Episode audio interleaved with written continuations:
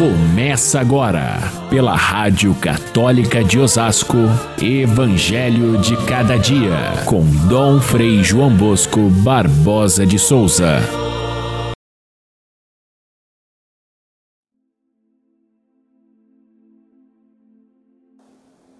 Começou a soprar uma ventania muito forte e as ondas se lançavam dentro da barca de modo que a barca começava a se encher.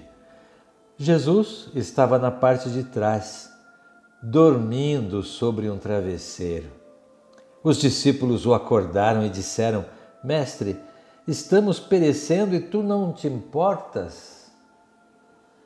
Caríssimos irmãos e irmãs, ouvintes do nosso Evangelho de cada dia, 28 de janeiro é o dia dedicado a memória de Santo Tomás de Aquino, religioso dominicano, da Ordem dos Pregadores, portanto, que viveu bem no início da Ordem Dominicana, da Ordem Franciscana, que também, ao mesmo tempo, foram criados por dois contemporâneos, São Domingos e São Francisco, as ordens mendicantes que transformaram a Igreja através da missão através da saída pelas estradas, através da pregação, através do testemunho evangélico de viver a pobreza, a obediência e a castidade.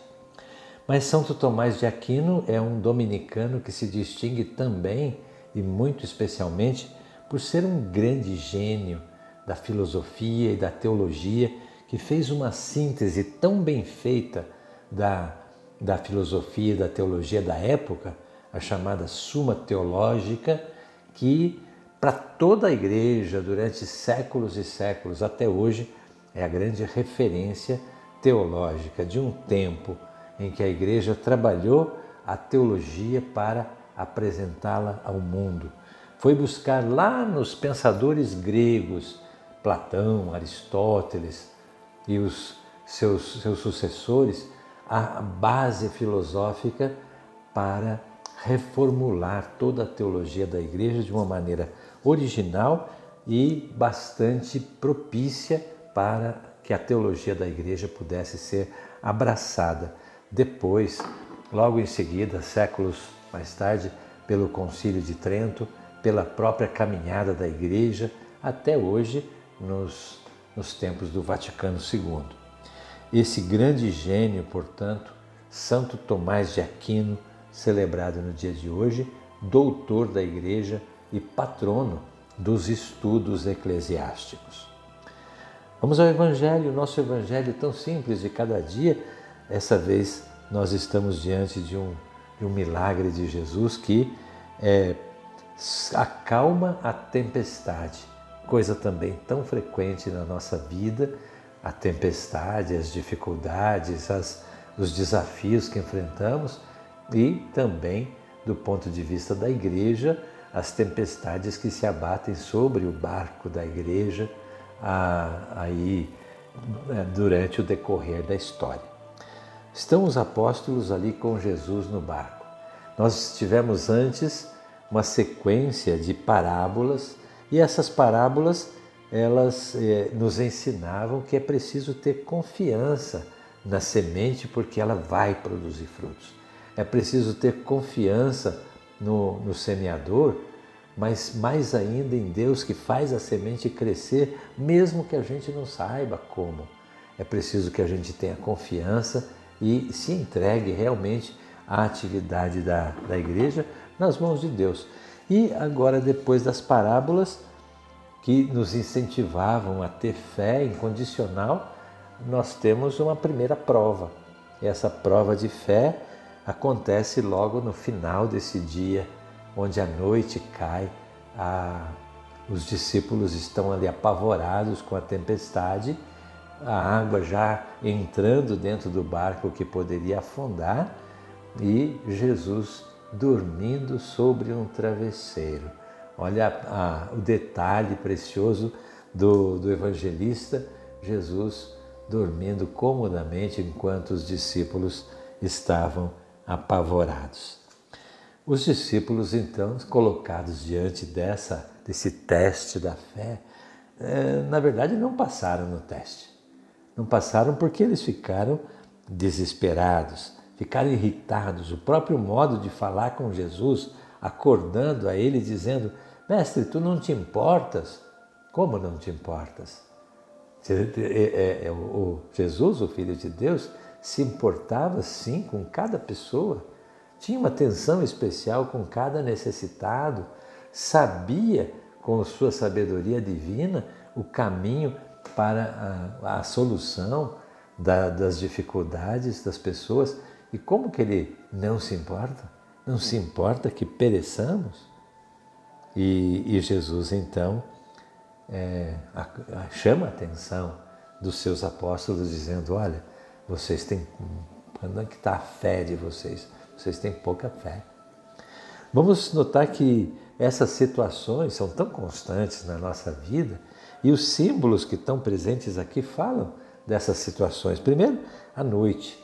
Cair à noite. A noite sempre é perigosa. A noite tem um simbolismo também que é a hora que falta o entendimento, falta a visão, falta a luz. E então é também um símbolo da descrença da, da, de não encontrar o caminho para Deus. Quantas vezes passamos por isso? Noites que são terríveis, os próprios místicos santos, eles perseguindo a ideia de encontrar o Deus vivo, eles passam por noites tenebrosas. Ah, grandes místicos relatam isso, essa dificuldade de crer. Hoje nós vivemos num mundo que não crê, temos dificuldades de crer. A barca, a barca é a nossa própria vida, que está sempre em perigo, pode acabar no dia seguinte ou até dentro de alguns minutos. A nossa vida é essa barca que nós carregamos, mas também a barca é, é símbolo de toda a igreja, a igreja que anda pelos caminhos do mundo. E essa barca é batida pelos ventos e as águas impetuosas. Assim é a igreja, nós estamos dentro dela, às vezes a gente gostaria que a igreja tivesse solução para tudo, não tem? Ela tivesse apóstolos que fossem perfeitos, não tem? Ela, a gente gostaria que tivesse estratégias de levar o evangelho para todo mundo, não tem? Ela continua pequena, singrando os mares da vida. E o medo que está presente ali, o medo representando essa coisa estranha que é o mar. O mar, na visão dos, dos apóstolos, era o lugar onde habitavam os monstros, os grandes desafios, era onde morava o demônio, era o inferno. Então está em jogo aqui o mar do inferno e a salvação que Jesus vem trazer.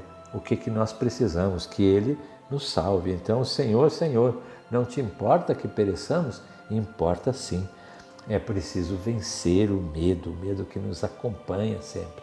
E o medo se vence através da, da fé.